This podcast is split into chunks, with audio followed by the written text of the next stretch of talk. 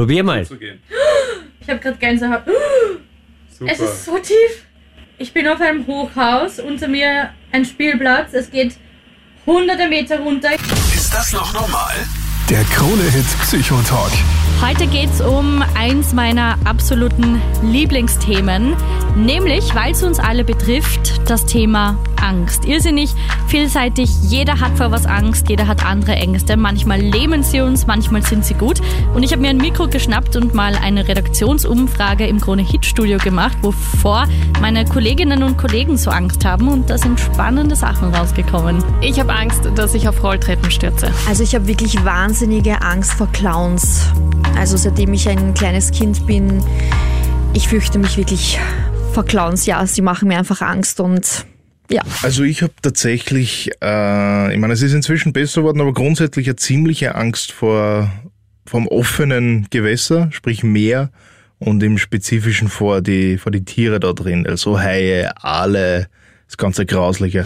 Ich habe Angst vor Spinnen, weil die sehen irgendwie so gruselig aus und ich mag diese langen Beine überhaupt nicht und weiß auch gar nicht, warum die so viele Beine haben. Ich habe voll Angst vor dem Ertrinken und schwimme deshalb nie weit raus oder nehme immer eine Luftmatratze mit. Schon spannende Sachen dabei, Daniel. Ja, und durchaus irgendwie bekannt, oder? Kann ich alles irgendwie nachvollziehen. Ja.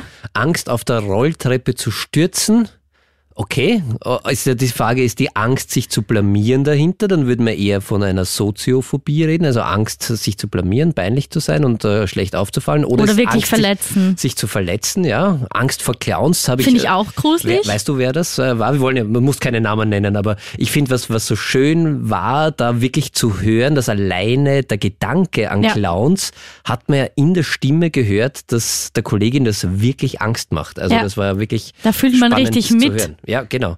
Und äh, das ist ja auch, äh, Angst ist was völlig Normales. Jeder hat Angst, du hast es gesagt. Äh, es gibt ganz, ganz wenige Menschen, die wirklich keine Angst haben. Aber ist ja auch nicht gut, oder? Nein, das ist wirklich sehr, sehr gefährlich. Also das ist eine Erkrankung. Also wenn, wenn Teile im Hirn äh, äh von einer Krankheit betroffen sind, kann es sein, dass der Teil im Hirn, der für die Angst zuständig ist, Amygdala nennt man das, äh, der Mandelkern. Und wenn der da zerstört wird aufgrund einer Krankheit, gibt es tatsächlich einige wenige Menschen auf der ganzen Welt, die dann gar keine Angst haben. Und das ist sehr, sehr gefährlich, weil Angst brauchen wir, um zu überleben. Also Angst ist nichts Schlechtes und völlig normal. Angst ist angeboren, das haben wir, sobald wir auf der Welt sind und ist ein Alarmsignal, ein Warnsignal für uns Menschen pass auf, da ist irgendetwas, das könnte gefährlich sein, das ist gefährlich, sei vorsichtig. Und deshalb haben wir auch diese körperliche Komponente so dabei, weil sobald die Amygdala, also sobald ich irgendwas Gefährliches sehe oder glaube, dass etwas Gefährliches da ist, aktiviert sich mein Angstsystem im Körper. Und ich werde darauf vorbereitet, dass ich entweder flüchten kann, also mhm. schnell wegkommen oder halt angreifen kann. Und wenn beides nicht funktioniert, dann komme ich in die Erstarrung, dann kann ich gar nichts mehr machen. Das kennen wahrscheinlich auch manche vielleicht, dass man wirklich so, wenn man massivst Angst hat, dass man, du hast es vorher auch gesagt, wie gelähmt ist und gar nichts mehr machen ich kann. Ich denke zum Beispiel dran, als Kind hatte ich voll oft Angst, wenn ich allein daheim war, ähm, vor der Dunkelheit und dann mhm. hörst du sein Geräusch und dann, dann erstarrst du einfach, dann klopft das Herz, es ist stille, du bist nervös, du bist voll angespannt. Mhm. Also das sind schon so Situationen, die einfach unangenehm sind. Ja, und da sagst du auch was ganz was Spannendes, weil Angst äh, hat äh, beeinflusst auch unsere Wahrnehmung.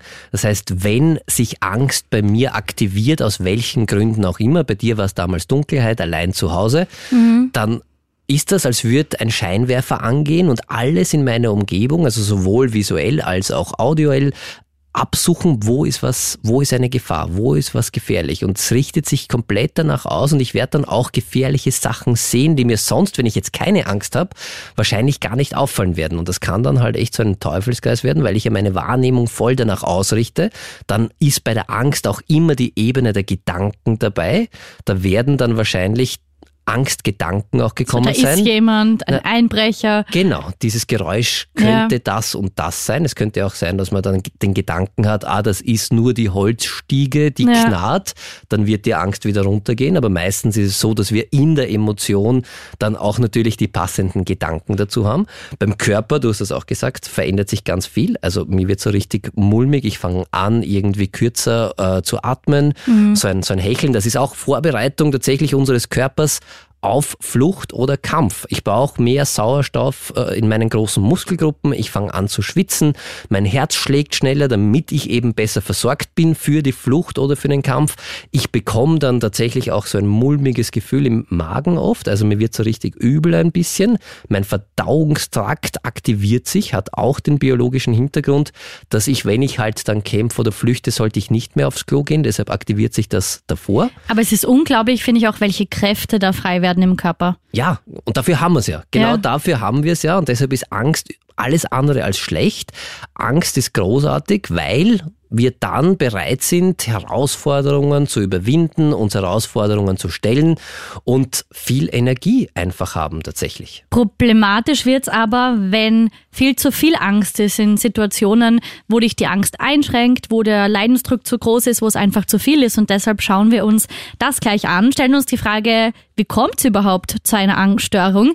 Und so viel darf ich schon verraten. Ich stelle mich heute für dich einem Selbstexperiment mhm. und werde eine meiner Ängste überwinden. Ich weiß noch nicht welche. Es wird eine Überraschung das sein. Wird eine Überraschung, ja. Ich, ich habe ein bisschen Angst davor. Schau, da kannst du dich schon ein bisschen eingrufen. Ein bisschen drauf es geht einstellen. ja heute um Angst. Und wie fühlt sich das jetzt an für dich tatsächlich? Also jetzt, weil wir es gerade gesagt haben, Gedanken, körperlich, Wahrnehmung. Schon so ein bisschen ein mulmiges Gefühl, nervös, weil ich nicht weiß, was du mit mir vorhast. Aber ich schaue dem Ganzen positiv entgegen. Also ich bin gespannt. Okay, und was würdest du jetzt gerade am liebsten machen? Rausgehen. Ja, das ist der Handlungsimpuls. Flüchten. Also Tür zu machen. Tschüss, Daniel. Gute Nacht. Du bist nicht allein. Jeder von uns kennt das Gefühl Angst. Ich kenne auch das Gefühl, wenn es einfach so Phasen gibt, wo es viel zu viel Angst ist, wo ich mir denke, das ist jetzt nicht mehr verhältnismäßig. Deshalb, Daniel, würde ich gerne aus psychotherapeutischer Sicht mal so wissen, ab wann ist Angst unter Anführungszeichen gesund und normal und ab wann ist es schon so, nee, geht in eine Richtung, wo es einfach too much ist und nicht mehr gut. Ich glaube, wenn man das in einem Satz zusammenfassen möchte, dann beginnt es nicht mehr normal zu sein, unter Anführungszeichen, oder halt eine Störung zu sein, eine Angststörung, wenn mein Leben massiv eingeschränkt ist. Das heißt, wenn ich einen Leidensdruck habe, wenn ich Sachen, die ich sonst in meinem Leben gerne machen möchte, nicht mehr machen kann. Also dann ist es, können wir tatsächlich von einer Angststörung sprechen. Es gibt natürlich noch viele andere Merkmale dazu. Ein Merkmal ist natürlich, wenn es äh, die Angst nicht zur Situation passt oder wenn es irrationale Ängste sind. Das heißt, dass Ängste auftreten, ohne dass da eine Bedrohung ist. Hast du ein Beispiel? Also zum Beispiel ein ganz ein, ein, ein, ein klassisches Beispiel, das wahrscheinlich ganz viele kennen, Aufzug fahren. Ich habe irgendwie Angst im ich Aufzug. Ich steige ein und habe Angst, stecken genau. zu bleiben. Genau. Und da habe ich halt Angst und deshalb gehe ich in die Vermeidung, mache mach das einfach nicht. Das kann ja auch die Vermeidung ganz gesund sein. Geh und mit dieser Angst, genau, kann man, gut. kann man gut irgendwie leben. Wenn sich das dann aber ein bisschen ausbreitet, tatsächlich nicht nur auf den Aufzug, sondern auf andere enge Räume, ich zum Beispiel dann nicht mehr mit den öffentlichen Verkehrsmitteln fahren kann, weil das ähnlich ist und das kann dann passieren tatsächlich, wenn ich so eine Angst äh, zu unterdrücke eigentlich, weil ich unterdrücke ja die Angst. Ich steig nicht in den Aufzug, weil ich Angst habe. Das heißt, ich lasse die Angst nicht zu, mhm. gehe in die Vermeidung und dadurch kann die Angst ein bisschen stärker werden. Und dann vermehrt sich das und irgendwann mache ich Sachen wahrscheinlich gar nicht mehr. Ja, und im schlimmsten Fall kann es dann echt dazu führen, dass ich äh, nur noch zu Hause sitze und mich mhm. nicht mehr vor die Tür traue. Das kann passieren, dann äh, würde ich schon sagen, sprechen wir von einer Angststörung. Es kann auch eine Angststörung äh, sein, wenn die Emotion viel zu intensiv ist, viel zu lange andauert, wenn ich gar nicht mehr aus der Angst rauskomme. Das heißt, wenn ich permanent Angst habe, wir haben es vorher schon kurz gesprochen, Angst aktiviert bei uns sowas wie ein Notfallsystem im Körper. Ein Notfallsystem heißt massive Belastung, auch körperlich und auch psychisch. Das ist ja richtig anstrengend dann, wenn da ständig Angst ist ich ständig auf Alarmstufe rot bin, Genau. dann funktioniert ja nichts mehr. Dann bin ich ja nur noch erschöpft und Ja, und dann kann es echt sein, dass ich eben mich immer mehr zurückziehe, dass ich auch körperliche Folgeerkrankungen davon trage und vor allem bin ich dann massivst eingeschränkt in meinem Leben, logischerweise. Ja. Äh, es gibt auch oder Angststörung äh, kann auch sein, wenn ich zum Beispiel keine Bewältigungsstrategien oder glaube, keine Bewältigungsstrategien zur Verfügung zu haben. Das heißt, dass da eine Angst ist, die völlig normal ist. Und ich glaube zum Beispiel bei einer Sozialphobie. Ich habe Angst, mit anderen Menschen zu sprechen. Und ich traue mir das nicht zu, dass ich das schaffe, mit anderen Menschen zu sprechen. Wenn ich so ein Bild von mir selbst habe, einen, einen Grundsatz, Glaubenssatz von mir selbst, eine Grundannahme, wo ich sage, das kann ich einfach nicht, dann wird es auch schwierig natürlich und dann wird es irgendwann früher oder später zu einem Leidensdruck führen. Und dann sprechen wir von einer Angststörung, weil sie mich in meinem Leben einschränkt. Und äh, dieses Einschränken kann dazu führen, dass ich Sachen, die mir eigentlich gut tun, nicht mehr machen kann. Und dann wird's halt echt gefährlich. was ja auch wirklich traurig ist, weil es ja dann den Alltag und die Lebensqualität komplett einschränkt. Ich kenne, also ist jetzt nicht super, super dramatisch, aber ich kenne viele, die ähm, sagen, sie haben so starke Flugangst, dass sie in keinen Flieger steigen. Und ich bin zum Beispiel auch immer nervös beim Fliegen, aber da ist mein Drang, die Welt zu sehen und meine Freunde zu besuchen und was zu erleben, halt viel größer. Ja. Und da denke ich mir auch oft, ich verstehe es, aber ich finde es einfach schade, wenn man sich dann abbringen lässt davon.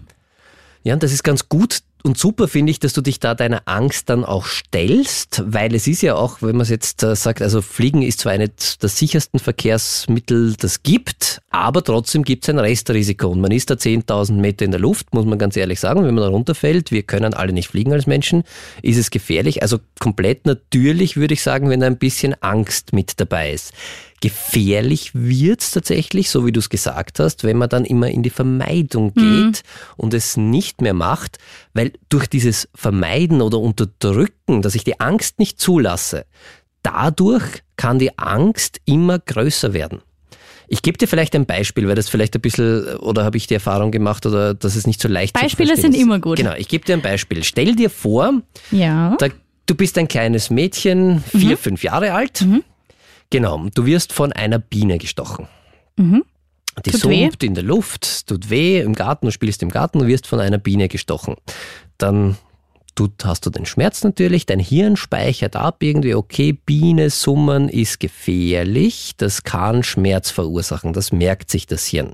Dann wirst du gut umsorgt, also dein Stich wird versorgt, deine Mama nimmt dich in den Arm, alles ist gut eigentlich wieder, es ist jetzt nichts Schlimmes passiert. Aber du hast dieses Erlebnis abgespeichert. Und das war nicht schön. Das war nicht schön, genau. Wenn du das nächste Mal im Garten bist und dann kommt wieder eine Biene daher, dann dein Hirn ist ja lernfähig und merkt sofort, okay, Obacht, Biene im Garten, das haben wir gemerkt, das kann gefährlich sein, es kann Schmerzen verursachen. Sofort wird Angst ausgelöst.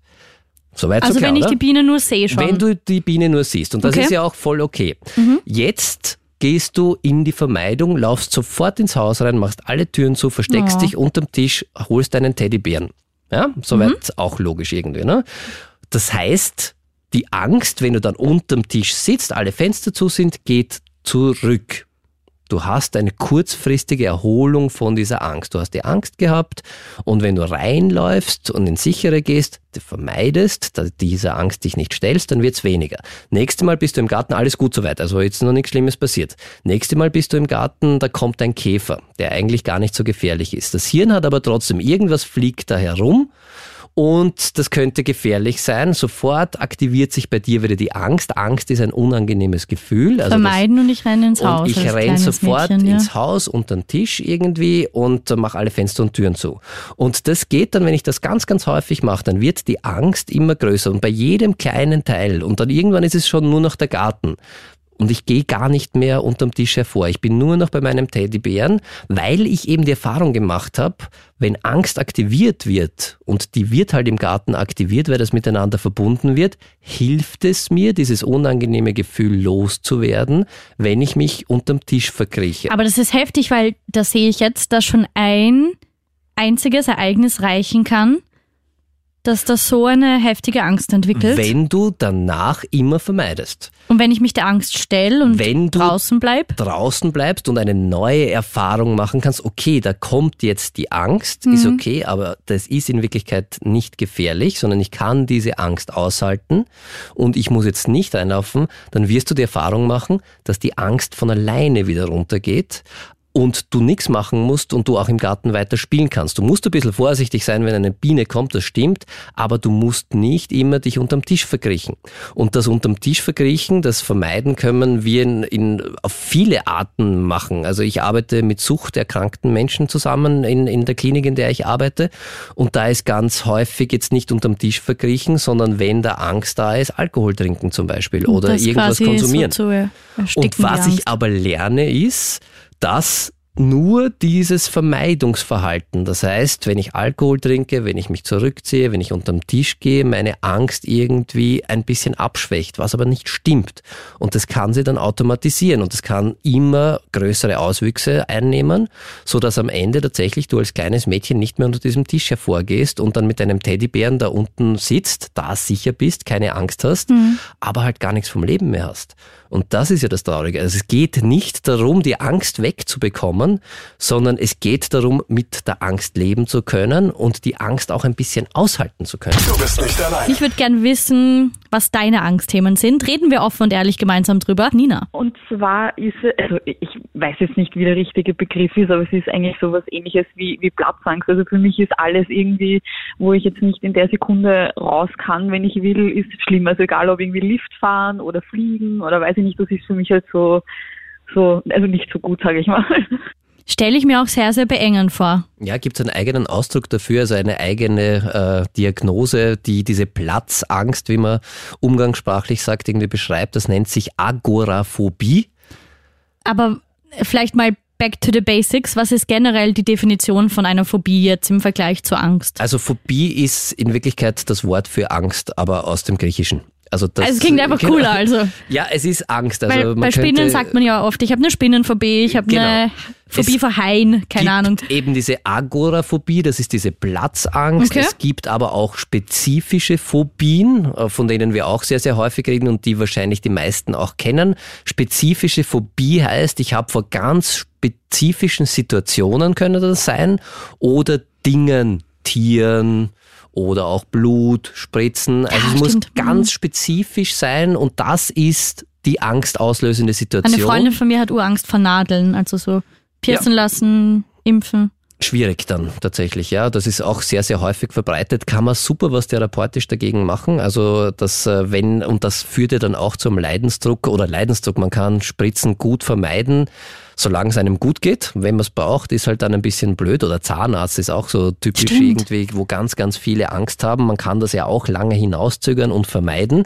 Da wird die Angst auch immer größer im Kopf irgendwie. Und wenn man dann irgendwann muss man dann im besten Fall, also müssen tut man nicht, aber wäre es wahrscheinlich aber sehr sinnvoll. Aber wenn schon die Karies verteilt sind, dann wäre es an der Zeit. Genau, weil irgendwann fange ich dann ja wirklich an zu leiden drunter. Und das ist der Unterschied. Also spezifische Phobie ist, es ist wirklich auf eine Situation, das kann auch auf eine Prüfungssituation Situation zugezimmert sein oder halt, wenn ich mit einer Frau rede und sehr, kann auch eine spezifische mhm. Phobie sein und oder halt Dingen oder irgendwas, was, wo ich zuordnen kann. Bei Platzangst ist es da ja nicht so leicht zuordnenbar. Da reden wir dann von einer Agoraphobie, äh, was einfach nur der Ausdruck für Platzangst ist Klingt halt tatsächlich. Halt ja, das, so heißt es halt. Mhm. Genau, das gibt's. Dann gibt's auch Panikstörung, muss man auch unterscheiden, weil Agoraphobie ist eben, ich habe so Angst, irgendwo in der Falle zu sein, nicht rauszukommen. Das fängt Eben im Lift wahrscheinlich. Genau, im Lift oder bei Menschenmengen. U-Bahnen. U-Bahn, öffentliche öffentliche Verkehrsmittel, aber auch im Auto sind das die, die immer am Beifahrerplatz sitzen und immer sich überlegen, wo ist der Notausgang, wo könnte ich rauskommen. Da wird ganz, ganz viel geplant tatsächlich und abgecheckt. Das heißt, das ist eine irrsinnige, stressige Sehr Angelegenheit. Ja, überall, wo du reingehst, musst du sofort schauen, okay, wo, wo ist könnte der Notausgang? Wahrscheinlich Konzerte sehr drückend. Ja, immer nur den Platz, wo ich dann am Gang Ja, sitzen oder halt bin. Hm? stehen. Also ich bin ja schon ein Konzertsitzer, aber wahrscheinlich. Du bist alt. Ja, genau. Sobald man bei Konzerten Alt- sitzt, ist man genau. alt. Das ist Agoraphobie. Panikstörung, wichtige Unterscheidung ist, da kann ich es gar nicht zuordnen. Panikstörung bekomme ich Panik, also Angstattacken, die wirklich sehr, sehr lebensbedrohlich, äh, lebensbedrohlich wirken, äh, zum Glück nicht sind, wenn wir wirklich von einer Panikstörung reden, wie aus dem heiteren Himmel. Das heißt, aus dem Nichts irgendwie kommt auf einmal eine Angstattacke daher und es fühlt sich so an, wirklich, als würde ich sterben, als hätte ich einen Herzinfarkt oder äh, ga- ganz äh, schweres Leiden, da, ist, da spielt der Körper dann echt verrückt. Und der Ursprung von vielen Agoraphobien, also von diesen Platzängsten, ist oft der Panikstörung, dass ich die zufälligerweise irgendwo hatte in der Öffentlichkeit.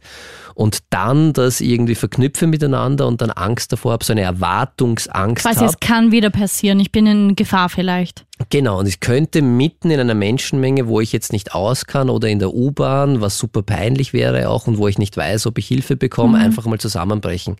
Genau, also das sind die unterschiedlichen Angststörungen. Es gibt dann auch noch die generalisierte Angststörung, dürfen wir auch nicht vergessen. Generalisierte Angststörung heißt, äh, dass ich mir permanent Sorgen mache. Also Über jetzt- alles, oder? Genau, über alles. Also es gibt so Untersuchungen, wonach ein, ein nicht erkrankter Mensch so 18 Prozent seiner Zeit des Tages äh, mit Sorgen machen verbringt. Wir machen uns ja alle Sorgen. Wird es gut gehen? Wird da das und das passen? Sind so 18 Wird mein Lieblingsmensch wieder gesund? Genau, Wie wird's also- in der Arbeit? Genau. Kennen und, wir ja alle. Und ein Mensch, der unter einer generalisierten Angststörung leidet, der macht das 60 bis 70 Prozent mindestens am Tag und muss halt wirklich alles durchdenken und alles durchplanen. Und eigentlich ist dieses Durchdenken und Durchplanen auch wieder Vermeidungsver Vermeidungsverhalten von der Angst. Weil wenn ich alles durchplan, dann habe ich Dann das fühle ich mich sicher, oder? dann fühle ich mich sicherer und das kann dann aber auch irgendwann einmal zum Selbstläufer werden und sorgt natürlich jedes Mal, wenn wir Angst haben, das dürfen wir nicht vergessen, passiert was in unserem Körper.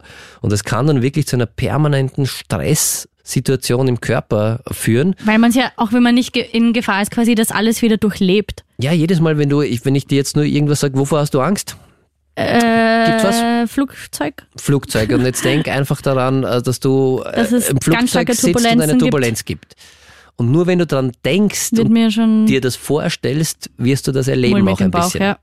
Genau. Und äh, stell dir vor, du machst das 60 Prozent deines Tages. Permanent setzt du dich diesem Gefühl aus. Das ist ja kein Platz mehr für Freude oder Wenig. Irgendwas. Das ist sehr, sehr schwer und deshalb wirklich eine Nur ernstzunehmende anstrengend, ja. Erkrankung und das ist auch ganz, ganz wichtig. Also auch wenn wir alle Angst haben und Angst was völlig Normales ist, wenn du das Gefühl hast, dass deine Angst zu viel ist, dass da ein Leidensdruck ist und dass das nicht okay ist und dass es dich wirklich fertig macht und du Sachen, die du eigentlich gerne machen würdest, nicht mehr machen kannst, dann unbedingt bitte das ernst nehmen, weil es wird nicht besser, wenn man darauf wartet, dass es von alleine weggeht und dann echt professionelle Hilfe in Anspruch nehmen, weil das echt immer mehr werden kann und sich auswachsen kann und dann gefährlich ist und du immer mehr leidest. Und da braucht's echt professionelle Hilfe und die ist sehr, sehr gut bei Angststörungen. die Zwangsstörung. Das sehe ich auch ganz oft. Ja. In, in Amerika heißt das, glaube ich, OCD, oder? Obsession, Obsessive Compulsory genau. Die- Disorder. Disorder, genau. Das sehe ich ganz oft ähm, in Videos. Das ist ja auch eine Form der Angst, oder? Das ist eine Form der Angst und der Zwang ist in Wirklichkeit, um diese Angst ein bisschen kleiner zu machen, wenn ich das Zwangsritual ausübe oder den Zwangsgedanken denke. Also ganz oft Hände waschen, genau, da ist ganz viel putzen. dahinter eine Angst und wenn ich dann X mache, Hände waschen zum Beispiel, schwächt sich die Angst ein bisschen ab. Und dann, das nennt man dann negative Verstärkung in der Lernpsychologie. Das heißt, ich habe was, was unangenehm ist, Angst zum Beispiel. Ich mache etwas, Hände waschen. Meine Angst wird ein bisschen weniger, negativ verstärkt. Das heißt, mein Verhalten verstärkt sich negativ. Ich werde das immer öfter machen. Das nächste Mal, wenn ich wieder Angst habe, weiß ich, Hände waschen hilft.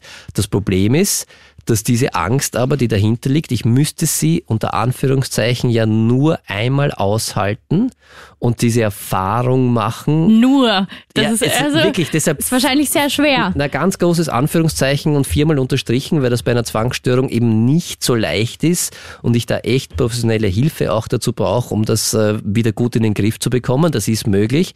Das ist alleine sehr, sehr schwer.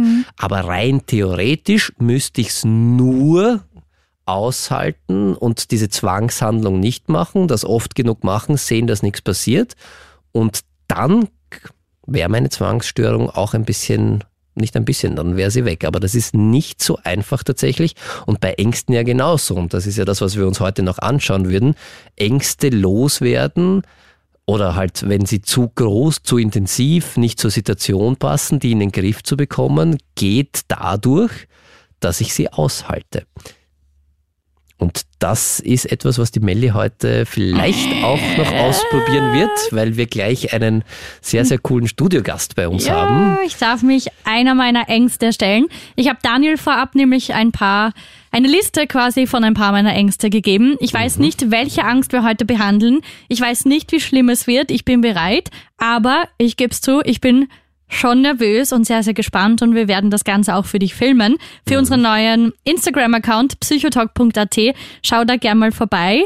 Und ähm, Ich kann so viel sagen, es wird in der Ja. virtuellen Realität stattfinden. okay, Okay, ja. okay, spannend, okay. Es braucht eine VR-Brille. Geht Da, okay, das klingt, das klingt spannend. Ich bin gespannt. Stay tuned. Du bist nicht allein. Es ist soweit, Zeit für ein Experiment. Du bist mittendrin in der ersten Mental Health Talkshow Österreichs und wir haben schon angekündigt, ähm, ich darf mich heute einer meiner Ängste stellen. Ich weiß aber nicht genau, was mich erwartet. Wir haben gerade einen Studiogast bekommen. Schönen Abend, Johannes Lanzinger. Hallo, grüß euch, schönen Abend. Ja, ich weiß ein bisschen mehr als Ja, du, du liebe weißt Melli, mehr. ja. Das mag ich gar nicht. Der Johannes ist von Phobius und das ist das äh, erste Zentrum im deutschsprachigen Raum gewesen, das Virtual Reality, VR, ich hoffe, ich sage das alles richtig. Klingt gut. Äh, genau, äh, einsetzt, um gegen Phobien anzukämpfen. Oder, aber ich mag nicht zu viel sagen, weil wir haben ja den Erfinder mehr oder weniger da, den Chef höchstpersönlich. Erzähl mal, was macht Phobius genau? Das ist richtig. Erfinder ist ein bisschen zu weit gegriffen, Okay. aber Klingt aber zumindest cool. waren wir die Ersten, die diese Technologie wirklich dann eingesetzt haben mit Patienten, sodass man, wenn man betroffen war, einfach auch wohin gehen konnte, wo man mit Virtual Reality seine Ängste bekämpfen und besiegen konnte. Bis davor war es eigentlich eher ein Ding der Forschung. Also wenn man Glück hatte, dann hat man bei einer Studie mitmachen können, aber ähm, so wirklich tatsächlich Therapie hat es keine gegeben. Und da waren wir die Ersten. Ich hatte damals die Idee zufällig, indem ich so eine Brille aufgehabt habe. Das war, glaube ich, 2015 die Oculus Rift, einer der, die erste äh, VR-Brille. Und Ja. ich kann mich noch genau erinnern, da kam so ein T-Rex um die Ecke. Ja, und der hat sich so runtergebeugt und mich angebrüllt und ich habe einfach Angst bekommen. Und da ist mir das wie, die, wie Schuppen von den Augen gefallen, hey, Das funktioniert. das funktioniert. Da kann man Emotionen erzeugen und Voll das bedeutet, man kann da auch konfrontieren damit. Aber du bist Psychologe? Ich bin klinischer Psychologe, genau. Okay, weil das muss man vielleicht auch noch erklären. Also es geht darum, ja, dass so weit waren wir heute noch gar nicht. In der Therapie von Ängsten ist es sehr, sehr hilfreich, sich dieser Angst zu stellen. Zum Beispiel, nehmen jetzt der Spinnenangst her, dann ist es halt super, so eine Vogelspinne vielleicht auch tatsächlich sich der mit, mit der zu konfrontieren. Und das ist jetzt nicht immer so leicht, weil die wenigstens eine Vogelspinne zu Hause haben zum oder Glück. auch bei Höhenangst oder Melly, du hast gesagt, du hast auch ein bisschen Flugangst oder so. Ja, es wäre teuer, wenn ich mich da jedes Mal stellen müsste. Genau, und ihr macht das dann einfach mit Virtual Reality. Aber komme ich dann einfach vorbei, um, was nicht, ich mache mal einen Termin um 15 Uhr, also ich komme ich komm hin und ihr sagt, okay, passt, setz die Brille auf, ich konfrontiere dich jetzt äh, die nächsten zwei Stunden und dann äh, bist du geheilt? Also sehen tust du uns schon mal kurz davor. Okay. Ähm, nein, nein, es ist ein Teil der Behandlung. Ähm, wir arbeiten da gestuft. Das heißt, wir beginnen oft mit einfachen ähm, Objekten, zum Beispiel Zeichnungen, also bei einer Spinnenphobie Bild oder Zeichnung. Das nächste Level wäre ein Video, dann kommt die VR-Brille und der Abschluss ist dann schon meistens die sogenannte In-vivo-Konfrontation. Das heißt, wir nehmen auch das echte Okay. Ding und haben auch ein kleines Terrarium in der Praxis, wo wir Hausspinnen immer wieder einsammeln und halten, aber keine Vogelspinnen, keine Angst. Das heißt, das volle Programm kriege ich bei euch. Wie viel, wie lang dauert das? Die klassischen spezifischen Phobien, Ja. also wenn wir jetzt von Phob ähm, Höhenangst oder Spinnenphobie, Hundephobie sprechen, da sind wir im Schnitt ungefähr bei acht bis zehn Sitzungen, je nachdem. Mhm. Und mit welchen Ängsten kommen da die meisten Menschen? Also gibt es auch so voll absurde Sachen, die Sie gern behandeln wollen? Es gibt auf jeden Fall etwas unbekanntere Ängste, die aber durchaus häufig sind. Ähm, allen voran die Emetophobie. Mhm. Vielleicht schon mal gehört, das ist die Angst, dass man sich übergeben könnte. Die tritt vor allem bei jungen Frauen auf. Ähm, und da haben wir relativ viele in Behandlung immer. Aktuell bestimmt so acht bis neun. Wir haben sogar eine Emetophobie-Gruppe okay. mit äh, sieben Teilnehmern, die sehr erfolgreich ist. Ähm, und viele, ich selbst im Studium habe davon nie gehört. Ich habe das erste Mal im Rahmen von Phobius davon gehört. Und äh, wenn man sich anschaut, wie viele Leute betroffen sind, eine für mich außergewöhnliche Phobie, weil niemand davon irgendwas weiß. Es gibt auch wenig Studien. Es wird oft als eine Essstörung fehldiagnostiziert. Mhm. Sehr spannend. Und ist irrsinnig anstrengend. Ich hatte mal eine Patientin, die das auch hatte, weil da ganz viel Vermeidungsverhalten halt benötigt ja. wird, weil die Gefahr zu erbrechen ja immer wieder gegeben sein kann. Also man muss ganz genau aufpassen, was esse ich, wann esse ich, wie viel trinke ich. Hat schon einen Zwangscharakter oft, ja, dass ja. dann sehr starke Reinlichkeitszwänge auch auf, auftreten aus Angst, sich mit irgendwas zu infizieren, was dann zu einer Magen-Darm-Geschichte ja, führen könnte. Stimmt, ja. Also ich kann da wirklich mit allen möglichen Sachen einfach zu euch kommen. Richtig, also wir machen nicht nur Phobien, wir machen mhm. alles, was mit Angst zu tun hat, also zum Beispiel auch soziale Ängste, generalisierte Angststörung oder auch Panikstörung, die sehr häufig ist. Voll, das haben wir ja schon besprochen ja. vorher. Genau. Und da hilft auch Virtual Reality. Mitunter. Also wir verwenden nicht ausschließlich Virtual Reality, wir verwenden sie immer dann, wenn sie passt. Ähm, bei der Panikstörung kann man sie zum Beispiel auch einsetzen und zwar anders, als man sich vorstellen würde. Die hat auch negative Effekte, wenn man ähm, in der VR zum Beispiel Auto fährt, mhm. bringt es das Gleichgewichtsorgan durcheinander und es kann einem schlecht werden dabei. Ähm, oder es kann einem schwindlig werden. Und bei der Panikexposition, so nennt man das, wo man Symptome konfrontiert, mhm. die bei Panikattacken auftreten können, will man genau solche Symptome eben im Patienten hervorrufen. Klassisch macht man das mit schwindlig drehen, Stiegen rauf und runter laufen. Genau, ja, so, so kenne ich's, ja. Mit der VR-Brille kann man das auch und zwar relativ effektiv mit diesen negativen Side-Effects. Ah, also ihr löst dann diese körperliche Symptomatik mit eigentlich einem ganz anderen Inhalt auf der VR-Brille genau, aus. Genau, da kann man dann zum Beispiel Achterbahn fahren und dabei wird es schwindelig und dann kann sein, dass dadurch die Panik getriggert wird und das will man bis zum gewissen Grad. Ich verstehe. Freust du dich schon, Melli, weil ja, du wirst das ja gleich steigt irgendwie aus, mit jeder Minute. Ähm, ich sehe, hinter mir steht schon ein Rucksack, da hast du wahrscheinlich die Brille mit. Jetzt aber ich weiß ja noch nicht, worum Wir machen geht. jetzt, jetzt nicht wirklich eine Exposition, weil so wie du gesagt hast, da muss man schon auch irgendwie fair bleiben. Also es dauert acht, sechs, acht Sitzungen bei euch. Genau. Würde ich auch sagen, wenn man das äh, auch ohne VR macht, dauert es wahrscheinlich sogar noch ein bisschen länger. Äh, aber was wir gerne ausprobieren würden, ist, wir haben ja heute schon gesagt, äh, einer Angst sollte man sich auch stellen können. Ja, Daniel, das hast du schon ein paar Mal erwähnt. Genau, und mhm. ich habe gehört, dass du ein bisschen Höhenangst mhm. auch hast. Und äh, ich glaube, der liebe Johannes hat äh, ein Programm mit auf seiner VR-Brille, okay. wo wir schauen können, ob wir bei dir ein bisschen Angst auslösen können. Ob du diesen T-Rex-Moment für dich auch empfinden kannst und wie es dir geht damit. Du bist nicht allein. Daniel steht neben mir und grinst, weil er weiß, ich stelle mich jetzt gleich einer meiner Ängste. Ja, weil ich mich freue, dass du diesen Schritt gehst. Tatsächlich, das hat jetzt nichts irgendwie mit Schadenfreude nein, oder so nein, zu tun. Nein, sondern wirklich, weil ich es großartig finde, dass du das machst. Bei uns ja heute großes Thema Phobien, Ängste. Du hast mir irgendwann mal erzählt, dass du ein bisschen Höhenangst hast. Mhm. Und wir machen jetzt so eine Mini, einen Mini-Ausschnitt aus einer Exposition, also einer Konfrontationstherapie, gemeinsam gemeinsam mit dem lieben Johannes Lanzinger von phobius.at, die das hauptberuflich machen und dagegen Ängste, also wo man seine Angst äh, heilen lassen kann oder ein bisschen bekämpfen äh, kann mit Expositionstechnik, mit Virtual Reality Brillen. Genau, die liegt schon neben mir, eine weiße Brille. Die bekomme ich jetzt gleich aufgesetzt und ich habe keine Ahnung, was mich erwartet, aber wir filmen das Ganze für dich. Kannst du dann auf Instagram anschauen, psychotalk.at. Ich bin gespannt und ja, ich setze mir das jetzt ja, mal auf. Ja, bitte, mach das einmal, und das, äh, wenn ich das richtig verstanden habe. Aber Johannes, kannst du uns vielleicht noch ganz kurz sagen, was passiert dann jetzt genau bei der Melle in der Brille? Weil wir sehen es ja von außen nicht. Ja, ich kann euch das ein bisschen erklären. Also die Melle setzt jetzt die Brille auf. Ja. Dann wird sie sich, wenn sie einen Schritt nach vorne geht, vor einem Aufzug befinden. Melli, geht's dir noch gut? Ja. Okay. Ich sehe dich noch so ein bisschen. Ah, du kannst mich durch diese Brille durchsehen? Ja, jetzt gerade so auf der Seite, aber. Und jetzt. So echt aus. Wenn du mutig bist, rechts von dir ist ein Knopf. Okay. Da steht Plank drauf. Ja. Und auf den kannst du einfach mal draufdrücken. So jetzt. So als würdest du in echt draufdrücken. Okay. Und dann sollte sich der Aufzug in Bewegung setzen. Jetzt sitzt ihr weg. Super. Okay, jetzt ist die, die Melli im Aufzug. Okay. Es ist so, okay. Mach mal Es die schaut Lautstärke so echt aus. Ja. Okay, also bei der Melli. So, was die Melli jetzt sieht, ist, der Aufzug ist Oh mein aufgegangen Gott. Und vorher geht es circa 100 Meter nach unten und nur ein kleines Brett. Also die Melli steht jetzt vor 100 Meter. Abgrund tatsächlich. Ich Okay. beschreibe kurz, was ich sehe. Ober mir ist ein Hubschrauber, vor mir sind Hochhäuser und ein Brett und dann geht es in die Tiefe und ein Heißluftballon. Und das schaut so echt aus. Und ich bin noch im Aufzug. Okay, man kann wirklich spüren beim Zuschauen, dass das was auslöst. Also dass die da wirklich gerade in dieser Situation drinnen ist. Ich, mir wird Oh Gott. Ah!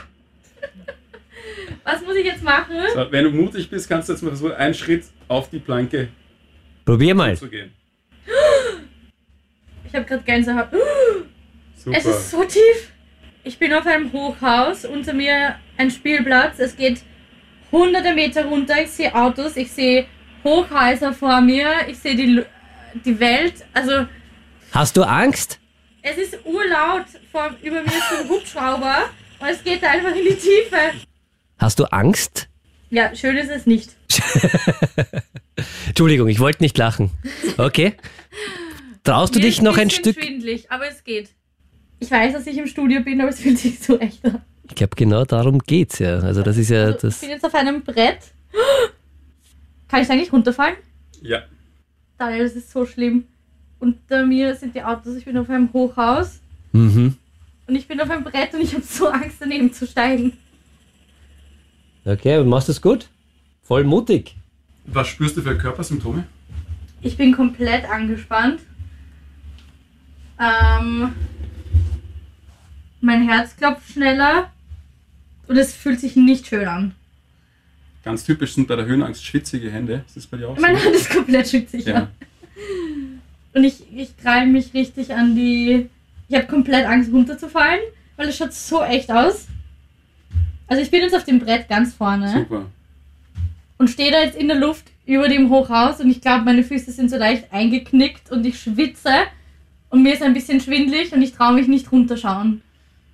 Also ich schaue jetzt nach links, da wird mir komplett schlecht. Da sehe ich einen Berg. Ober mir ist ein Vogel. Wenn wir jetzt Therapie machen würden, dann Ja. würde ich dich dazu ermutigen, genau die Dinge zu tun, die du nicht kannst. Also wenn du sagst, du kannst nicht nach unten schauen, dann würden wir jetzt gemeinsam üben, dass du immer wieder nach unten schaust, so lange, bis es dir möglich ist, bis du merkst, du kannst es doch. Es ist so schlimm, weil es schaut so echt aus. Das ist unglaublich. Also ich fühle mich wirklich, als würde ich da jetzt auf dem Hochhaus stehen und gleich springen. Und ich werde richtig zittrig, wenn ich nach rechts schaue, weil ich das Gefühl habe, ich verliere das Gleichgewicht.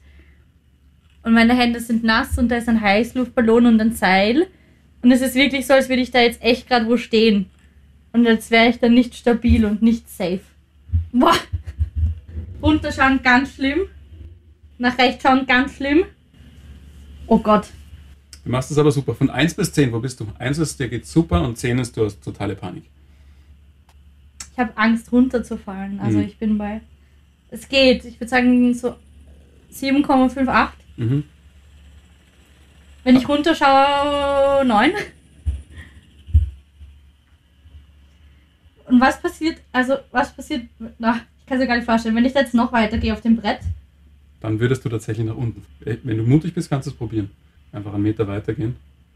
und dann, und dann falle ich. Mhm. Ich traue mich nicht. Das, klingt- das klingt so blöd, aber es geht nicht. Also ich habe Urangst. Oh Gott, Bist du gefallen? ich falle gerade ja. Gleich. Ah! Oh Gott. Gut gemacht, Melli. Krieg ich einen Applaus? Ja, voll geil. Also erzähl, wie es war. Erzähl, wie es war. Ich bin gerade runtergefallen von einem Brett, von einem Hochhaus. Meine Hände sind schwitzig. Ähm, es dreht sich alles. Mir ist ein bisschen schlecht. Ich bin auf einem Brett gestanden, auf einem Hochhaus, über mir Vögel, unter mir Autos. Es war wirklich so, als würde ich da jetzt in der Luft stehen. Mein Fuß hat gezittert, ich war angespannt, hatte Angst, dass ich da runterfall. Und das ist schon ein orges Gefühl. Also ich bin noch ein bisschen neben mir, ich bin noch nicht ganz da. Aber es hat funktioniert. Du hast Angst gespürt. Ja. Und genau Obwohl ich darum- nur eine Brille auf hatte. Also so echt. Ja, voll, voll gut gemacht, voll mutig von dir. Ich glaube, du hast jetzt mal eine kurze Pause mit der meisten ich werd- Musik ja. verdient und dann reden wir gleich weiter, ja? Ja, finde ich, finde ich gut. Halleluja. Du bist nicht allein. Einmal durchatmen. Willkommen zurück bei der ersten Mental Health Talkshow Österreichs. Ich habe immer noch schwitzige Hände. Ähm, ich bin angespannt. Und das, weil ich gerade von einem Hochhaus gefallen bin. Ähm, mit einer VR-Brille. Und das war so echt. Und ich fühle mich noch immer wie in einer anderen Welt. Ja, und Schuld ist, äh, weil du mich so anschaust, Ja. jetzt so vorwurfsvoll, ist eigentlich der Johannes von phobius.at. Ich gebe es zu, ich bin schuld. Aber wir haben das ja nicht gemacht, um dich irgendwie zu ärgern, sondern genau das, was du gerade da erlebt hast, ist super hilfreich im Kampf gegen Ängste, Johannes. Was, was hat die Melli, also was sie erlebt hat, das haben wir gesehen. Ich Aber habe mich meiner Höhenangst gestellt. Genau, aber warum machen wir das? Also warum macht sie das? Wir versuchen damit, ähm, die angstbesetzte Situation, also in dem Fall die Höhe, äh, wieder zu normalisieren. Weil normalerweise führt eine Angst dazu, dass man sich dem Gegenstand, der die Angst auslöst, eher nicht nähert oder eher vermeidet, nennt man das. Und je mehr man vermeidet, desto mehr oder desto weniger traut man sich zu und Ja. desto stärker wird die Angst. Und wir versuchen diesen Teufelskreis, der sich da über Jahre oft etabliert, umzudrehen und den Patienten wieder Mut zu machen, dass sie das schon können. Und vielleicht hast du es auch gemerkt, Melly, am Anfang warst du angespannter und am Schluss hatte ich das Gefühl, dass du schon etwas lockerer warst, obwohl wir nur fünf Minuten auf der ganzen Ja, ich wusste ja eigentlich, dass ich im Studio stehe, aber du, ver du vergisst das dann und ich war in einem Aufzug und da war so ein braunes Brett und dann bin ich da rausgegangen aus dem, also aus dem Hochhaus und da ist echt so das Gefühl, du kannst jetzt in die Tiefe fallen. Hunderte Meter unter dir siehst du die Autos, ober dir ein Vogel, ein Hubschrauber. Es ist laut, also auch die Geräusche geben dir so das Gefühl, dass du da jetzt echt in der Situation bist. Links von mir war ein Berg, also es war einfach so real, da oben zu stehen und einfach das Gefühl zu haben, ein falscher Schritt und du fällst. Und ganz wichtig, ja, bei der Bekämpfung von Ängsten oder überhaupt, wenn man Emotionen, die einen belasten, äh, umlernen möchte, ist, man muss sie erleben. Und das klingt sehr, sehr gut, wie man gesehen hat. Ja, meine Hände sind weil noch immer du ein bisschen hast wirklich schwitzig. diese Angst da komplett gespürt, habe ich das Gefühl von außen gehabt. Also das war jetzt nicht gespielt, sondern du warst, Nein, das fühlt man. ja, du warst wirklich in dieser Situation da drinnen jetzt. Und es ist auch wichtig, dass man es in einem sicheren Rahmen Ja. erlebt, wo man sich sicher sein kann, mir kann eigentlich nichts passieren, aber ich erlebe trotzdem die Emotion. Und das macht VR eigentlich so cool und so lässig für uns Therapeuten, weil man genau das sicherstellen kann. Voll Ich cool. bin wirklich überrascht, wie gut das funktioniert hat und wie, wie echt sich das anfühlt. Cool. das Also. Dankeschön. Bitte, bitte. Und ich kann es nur wärmstens weiterempfehlen irgendwie, wer tatsächlich irgendwie mit einer spezifischen Phobie oder mit Ängsten kämpft, phobius.at, Mhm. ihr bietet das an und äh, ja, ist verlinkt auf unserer Homepage auf kronehit.at natürlich und auch auf Insta. Voll. Danke, dass du da warst, war cool und jetzt möchte ich es aber auch noch ausprobieren, Ja, der Daniel ist schon ganz aufgeregt. wenn ich darf. Für, für alle, die sich interessieren oder das gerne Ja. ausprobieren wollen bei uns, wir haben ein kostenloses Erstgespräch. Also wenn man sich nicht ganz Cool. sicher ist, das ist Ah, okay. kostenlos und unverbindlich. Man legt sich da auf nichts fest und äh, wir erklären einfach, wie es funktioniert. Man kann die Brille mal probieren, man kann nachfragen, ob man überhaupt richtig ist bei uns. Und das ist ein Service, weil sowas ja schon ein bisschen außergewöhnlich ist. Man muss sich erstmal trauen, da überhaupt herzukommen. Darum gibt's das. Und ja, da würde ich alle, die es interessiert, herzlich einladen, mal vorbeizuschauen. Ich kann nur sagen, es war eine richtig coole Erfahrung. Also probiert das aus und Dankeschön. Ja, das wollte ich gerade fragen, wie ist es jetzt, wo du es geschafft hast irgendwie? Oder Ich bin noch so ein bisschen in meiner eigenen Welt, aber Ja. es fühlt sich cool an, weil ich bin so auf, ich bin auf das Brett rausgegangen. ja, voll Ich cool. weiß, du hast das nicht gesehen, aber ich habe mich getraut.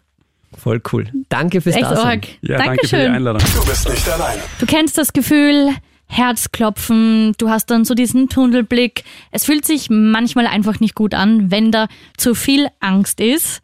Ich bin mir sicher, jeder denkt da sofort, weiß ich nicht, an Spinnen, an Clowns, an Höhenangst, an Flugangst. Gibt ja ganz, ganz viele verschiedene Sachen. Daniel, was ist quasi so die größte Angst der Österreicherinnen und Österreicher? Also Also bei spezifischen oft vor? Phobien, wo wir es wirklich auf ein Ding oder auf eine Situation äh, zurückführen können, hast du schon genannt. Platz Nummer eins ist tatsächlich Ungeziefer, Spinnen und Schlangen. Platz Nummer Abstand. eins? Platz Nummer eins, in ja. Österreich? In Österreich. Spannend. 52 Prozent der Frauen haben da eine Phobie gegen Ungeziefer, Spinnen und Schlangen und 26 Prozent der Männer. Wobei ich bei diesen Statistiken ein bisschen äh, aufpassen würde, weil ja viele Männer auch von klein auf gelernt haben, dass sie Auf das nicht zugeben, zugeben, dürfen ja. und dass man als Mann keine Angst hat. Und da ist spannend, gerade bei Ungeziefer, Spinnen und Schlangen wird oft vermischt, dass es nicht nur eine Angst ist, sondern auch Ekel, der da eine große Rolle spielt. Und Ekel ist ja auch so eine Grundemotion von uns Menschen. Ich denke gerade ans Dschungelcamp. Ja. Weil unser Kollege, der Theo, hat heute eine Dschungelcamp-Prüfung bestanden, hat was richtig Grausliches getrunken. Schau dir das gern an auf dem Kronehit Insta-Kanal. Und das ist ja auch irgendwie sowas, was die Menschen fasziniert, oder? Dieser Ekel an. Naja, man Also, schaut halt man gerne, schaut gern hin. gern zu, vor allem wenn halt dann prominente Menschen auch einmal leiden. Ne? Also das, glaube ich, macht den Spaß an dem Ganzen. Also ich weiß nicht, ja, obwohl ja, Schadenfreude ist schon schön. Also ja. Okay. Na, Das ist man- ein- das ist ein man- anderes Thema. Muss man ganz, ganz ehrlich sagen. Aber zurück zu den Phobien, also Ja. zu, zu, den, zu den Ängsten. Äh, Also muss man aufpa also aufpassen, es ist beides ja gleich schlimm. Also Ekel ist ja auch ganz wichtig und Ekel auch ist ja angenehm. genauso eine Emotion, die wir dafür haben, ist ja auch so ein Alarmsignal. Hey, das ist gefährlich, schau, dass du das möglichst schnell von ja, dir mach einen Schritt wegbekommst. zurück. Also raus damit. Also auch wenn man geschmacklich irgendwie, weil ich auch gerade das Video vor dem Kopf hab, äh, im Kopf hab vom Theo, dass er Da war ja Ketchup drin und Joghurt. und irgendwas Grausiges auf jeden Fall Grausliches, ja. getrunken und dann kommt als allererstes dieser Ekel und hat auch eine große körperliche Komponente und ich mag das sofort wieder raus und das sieht man da sehr, sehr gut. Zweite Phobie hat, äh, hoffe ich, weniger mit Ekel zu tun, sondern da ist wirklich Angst im Vordergrund und äh, finde ich sehr, sehr schade, äh, dass das so eine große Angst bei den Hm, was Österreichern ist. Äh, Ärzte Was? und da vor allem Zahnärzte Okay. die ja. Angst vorm Zahnarzt und da ist ja ganz viel auch in unseren Köpfen drinnen von Horrorgeschichten. Was ich aber verstehe, weil du vertraust ja einem fremden Menschen quasi deinen Körper und deine Gesundheit an. Und Ja, ja, man das hört halt viel, wo schief geht und deshalb verstehe ich, dass das eine große Angst ist. Ärzten meistens so, aber ich finde, dass da ganz viel auch in Erzählungen der Angst geschürt wird, also dass da so Erwartungsängste schon von klein auf mitgegeben werden. Ich kann dir ein Gegenbeispiel nennen. Mein Großvater war Zahnarzt und ich bin mit einem Zahnarzt halt mehr oder weniger aufgewachsen, war immer dabei. Ich hatte halt nie Angst vor Zahnärzten. Weil du es gewohnt ich warst quasi. gewohnt war, dass das halt das Normalste auf der Welt ist und dass es ein, ein voll netter, mein Opa halt, also voll, voll netter Mensch ist, Dude, ja. der nichts Böses möchte und es hat sich ja auch ganz, ganz viel in der Zahnmedizin verändert. Also es ist schon natürlich nach wie vor unangenehm, aber es gibt ja ganz gute Schmerzmittel mittlerweile. Es ist ja nicht mehr so wie früher, dass man sagt, okay, wir machen das jetzt einfach ohne irgendeine Schmerzmedikation Mhm. und machen jetzt einfach mal offene Wurzelbehandlung. Also das passiert ja nicht mehr, aber dieses Bilden im Hinterkopf noch im Kopf, ist noch drinnen Angst, ja. und wird sehr häufig auch irgendwie an kleine Kinder irgendwie weitergegeben, alleine durch die Tatsache, wenn du jetzt heute nicht Zähne putzt, dann musst du zum Zahnarzt und das wird wehtun. Also und das macht ja auch schon was mit uns. Ne? Dann assoziieren Dann ist das so der es- Böse im Kopf. naja, und es wird wehtun, das ist eine Strafe und das ist halt sehr, sehr schade und da finde ich es großartig auch bei, bei Ärzten, das hat meine Nichte gemacht, Äh, da gibt's äh, in Wien, da gibt's diese, oder ich glaube in ganz Österreich sogar, diese Teddy-Ambulanz, ich weiß nicht, ob du das schon gehört hast, wo kleine Kinder mit schön. ihrem Teddybären und mit ihrem Lieblingsstofftier einfach tatsächlich zu Ärzten gehen können. Und da wird dieses Stofftier sehr liebevoll versorgt und verarztet von tatsächlichen Ärzten, einfach um diese Angst zu nehmen und zu sehen, okay, dem Stofftier geht's nachher gut, dem ist nichts passiert und der hat halt jetzt eine Spritze bekommen und das war Quasi aber dir voll passiert okay. auch nichts. Genau, und da gibt's ein, ein, ein, ein sehr, sehr cooles Projekt einfach. Das ist ja voll die, süß. Die Teddy Kann ich da auch hin oder nur Kinder? ich glaube, du kannst sonst zur Not musst der Kind ausborgen und Okay. mit, mit dem Kind hingehen. Nein, ich glaube, die sind sicher offen dafür, dass man da auch. Dass man da äh, hingeht. man Aber schön, dass es das gibt, ja? Ja, finde ich großartig, eben gegen das anzukämpfen, weil nachdem das doch Nummer zwei ist, Was ist Nummer drei? da sind sogar die Männer vorne. Muss man Ja, sagen. das kann ich mir also, vorstellen. Da sind, sind die Männer Wenn vorne. man sieht, wie die beim Männerschnupfen leiden, aber ist ein anderes Thema.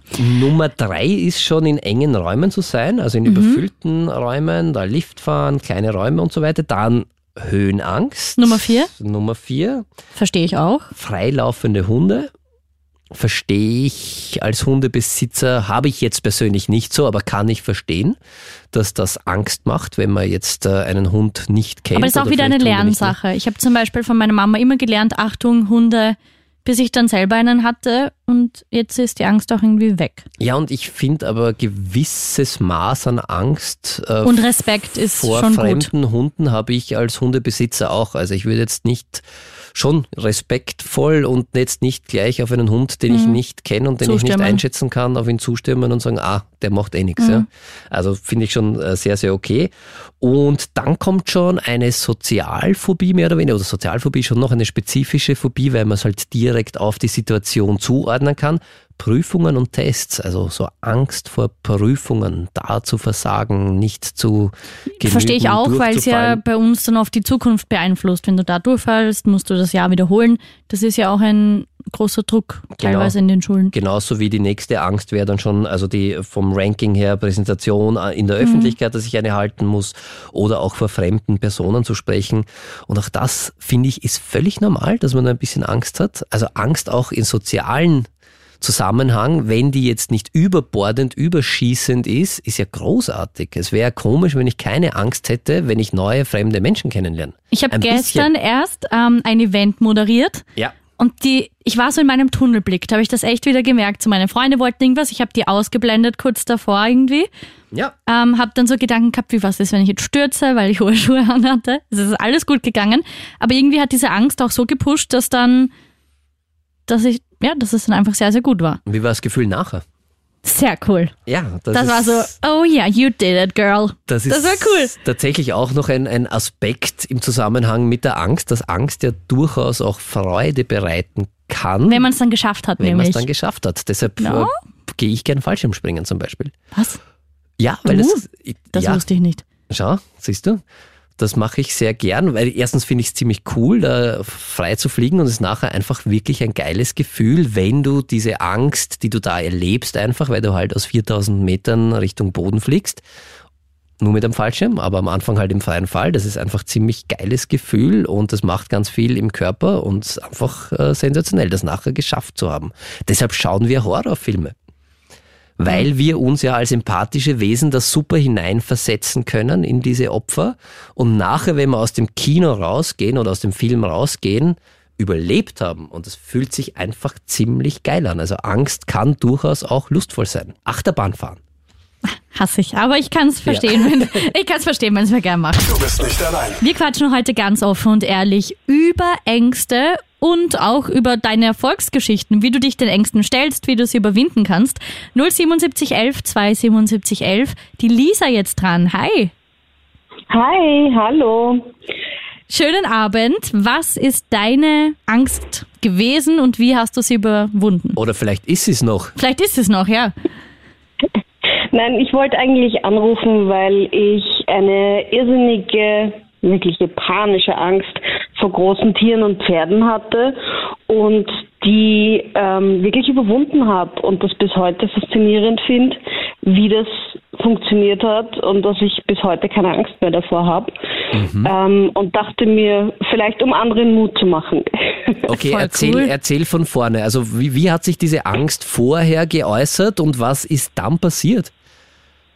Ähm, ich bin als Kind viel geritten, hatte einen Unfall und ab dem Tag konnte ich mich Pferden nicht mehr nähern. Ah, Ähm, okay. Okay, verstehe ich. Das heißt, es hat ein traumatisches Erlebnis gegeben, das dann, also logischerweise dann äh, dazu geführt hat, dass du Angst hattest, okay? Genau, ich konnte dann nie wieder auf ein Pferd steigen, geschweige denn mich nähern. Also auch wenn ich in der Stadt irgendwo eine Kutsche gesehen habe oder sonstiges, ging gar nicht. Ähm, und dann war es so, dass ich ähm, erfahren habe von einer Pferdetherapie und eigentlich finde ich Pferde voll interessant. Sie haben mir halt immer wahnsinnige Angst gemacht. Ähm, und äh, habe erfahren von einer Tiertherapie, ähm, also eine tiergestützte Therapie und wollte das unbedingt ausprobieren und habe dann dort aber hingeschrieben, äh, einziges Problem, panische Angst vor Pferden. Und da wurde mir gesagt, kein Problem, machen wir. Erste Einheit ist gleich ähm, Angst überwinden. Und ich so, okay, Okay. spannend. Let's go. Ähm, und also ich war schon vorher, ich war komplett fertig, ähm, hab's körperlich überhaupt überall gespürt, hatte gefühlt einen Puls von 200. Wow. Ähm, schon noch bevor ich überhaupt dort war. Und dann bin ich dort hingekommen und ähm, wurde im Stall, also jetzt nicht in der Box, sondern in einem großen Stall, einfach in ein Eck in einen Sessel gesetzt und mir wurde gesagt, ich soll dort einfach sitzen bleiben. Okay. Und ähm, das Pferd war die ganze Zeit in einer Box, also versperrt, weit entfernt. Und dann haben wir mal geredet. Und dann hat ähm, der ähm, Therapeut dann das Pferd irgendwann rausgeholt und vor der Box angehängt, aber noch immer so fünf, sechs Meter von mir entfernt, hat mir gezeigt, wie er es montiert und dass das alles sicher ist und dass das Pferd nicht zu mir kann. Und dann ähm, hat er den Spieß irgendwie sehr spannend umgedreht und hat gesagt, ist dir eigentlich bewusst, dass ähm, Pferde Fluchttiere sind? Und dass du wahrscheinlich einen Unfall hattest, weil das Pferd sich erschrocken hat und das gerade genauso viel Angst vor dir hat wie du ähm, vor ihm, weil das die Angst spürt. Spannend. Und das, ja, das hätte ich irgendwie nie gedacht. Und das hat dann irgendwie so ein bisschen den Ehrgeiz auch geweckt, so dieses, ich will nicht, dass das Tier Angst vor mir hat. Ähm, und ähm, ich war total nervös, aber gleichzeitig war das auch so, so das erste Positive daran, so, okay, was muss ich machen, dass das Pferd keine Angst vor mir hat? Okay. Und das hat mich irgendwie abgelenkt. Und dann haben wir halt äh, in immer mehr, tatsächlich in dieser einen Einheit, den Sessel immer so 20 Zentimeter näher, noch näher, bis das Pferd sich halt immer beruhigt hat. Und bis es dann schon fast langweilig war, weil ich dort gesessen bin, das Pferd hat nichts gemacht, ich habe nichts gemacht. ähm, Stelle ich mir irgendwie lustig vor. Ja, und es war dann schon fast so, dass ich mir gedacht habe, ja, weiter, äh, näher. Ähm, und es war halt dann, es war so unspektakulär, weil das Pferd, ähm, also mir wurde auch gesagt, ich soll dem Pferd halt nicht direkt in die Augen schauen. Ähm, solange ich Angst habe, habe ich auch nicht getan. Und habe einfach, der Therapeut hat immer mit mir gesprochen, wie ich mich fühle, wie der Puls ist und so weiter. Und dann irgendwann hat er gesagt, mal aufstehen, aufgestanden, schon so mit zwei Meter Abstand, aber trotzdem. Ähm, long story short, es ist dann wirklich gelungen, dass ich mich diesem Pferd ähm, genähert habe und das Pferd auch total ruhig war. Und ähm, in, in der zweiten Einheit habe ich es dann geschafft, bin ich so weit gekommen, dass ich mit dem Kopf am Pferd gelegen bin und das Pferd umarmt habe und einfach nur geatmet habe. Okay. Ja, und wir irgendwie gemeinsam entspannt haben. Das klingt so blöd, aber es ist tatsächlich so. Das klingt wie so ein Märchen. Ja, voll, ja. Voll schön. Ja. Nee, aber wenn man nervös ist, dann ist das, das auch nervös. Aber eine Frage habe ich, habe ich jetzt äh, schon irgendwie. Also du hast, hattest große Angst vor Pferden Ja. und hast dir dann eine Pferdetherapie ausgesucht. Warum? Aber das war ja nicht der, der, der, der Grund, oder?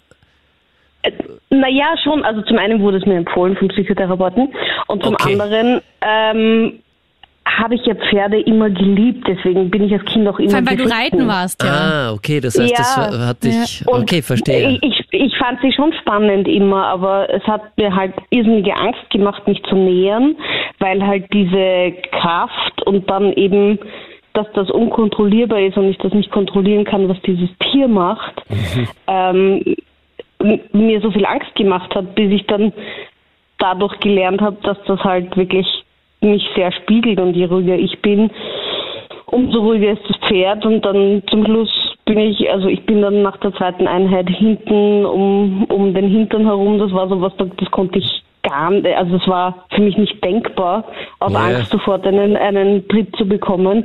Es war komplett wurscht, ich habe den, Schweif, den Schweif frisiert und war Voll cool, hey. Das heißt aber, die, die, diese Angst war dann innerhalb von, wenn ich das jetzt richtig verstanden habe, von, von einer halben Stunde, Stunde weg?